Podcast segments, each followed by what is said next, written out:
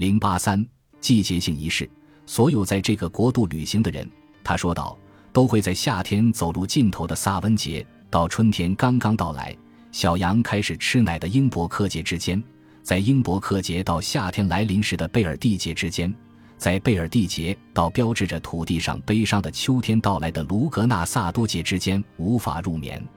劫掠库林之牛，Kinsella 一九六九二十七，在地球上所有的温带地区，人们都会认知并庆祝一年四季的互相转化，还会为其赋予神圣的含义。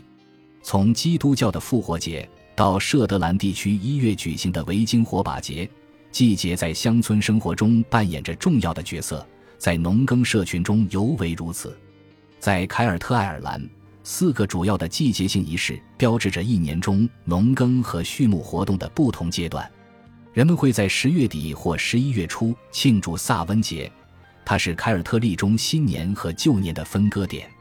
与由它演化而来的万圣节一样，萨温节是一个危险的存在之外的时期。那时，整个世界会停滞不动，各种精灵离开他们位于异世界的家园，在活人的世界游荡。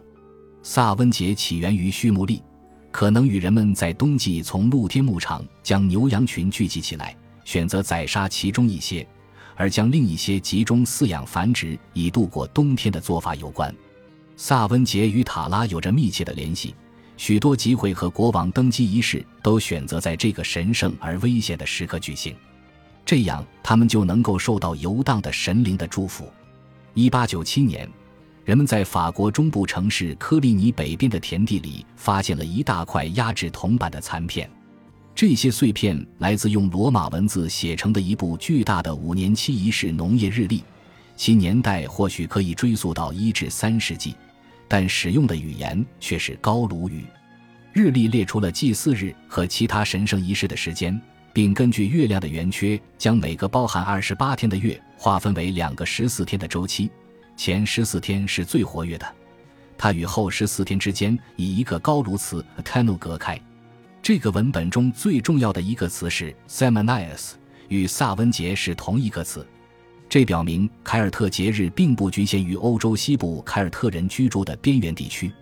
最初，他们曾在更广泛的地区被庆祝，包括高卢。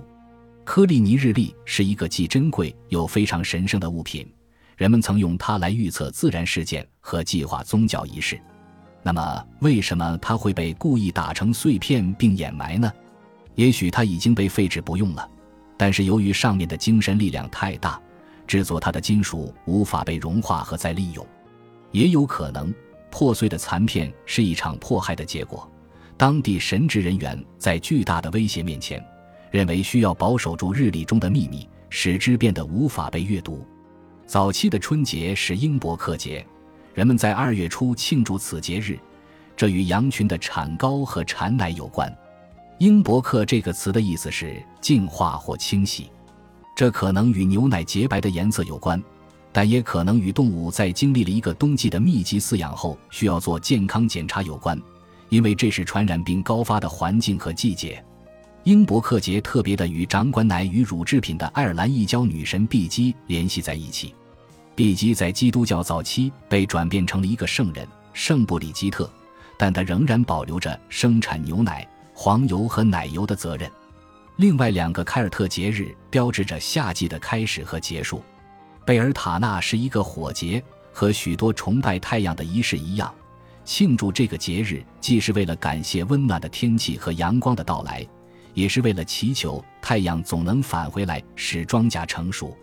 贝尔塔纳节的庆祝仪式于五月一日在爱尔兰和苏格兰举行。在塔拉等圣地，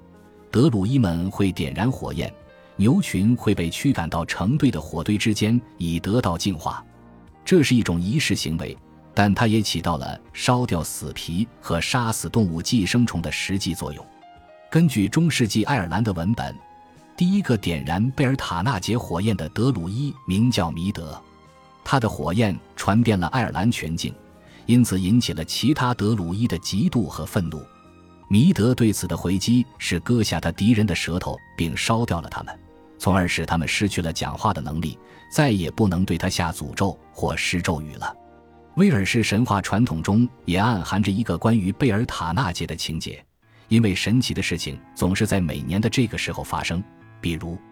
李安农和普伊尔的儿子普雷德里就是在五月前夜的晚上从母亲身边消失，并奇迹般的重新出现在遥远的格温特领主泰尔农家中。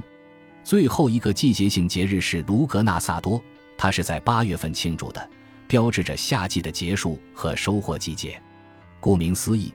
这个夏末的仪式与光和手工艺之神鲁格有关。卢格纳萨多就是他为了纪念他的母亲泰尔图而创立的。和萨温节一样，塔拉和艾温马哈等王室宫廷的重要仪式和政治机会也常常会选在这个节庆举行。所有这些季节性的仪式都有一个共同点，那就是他们都在庆祝季节的转换，一个常常被认为是危险的过程。